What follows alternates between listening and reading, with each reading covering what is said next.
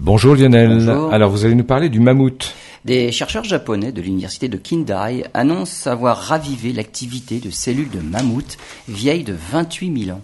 Yuka, en fait, c'est un mammouth laineux découvert en 2010 dans le permafrost en Sibérie.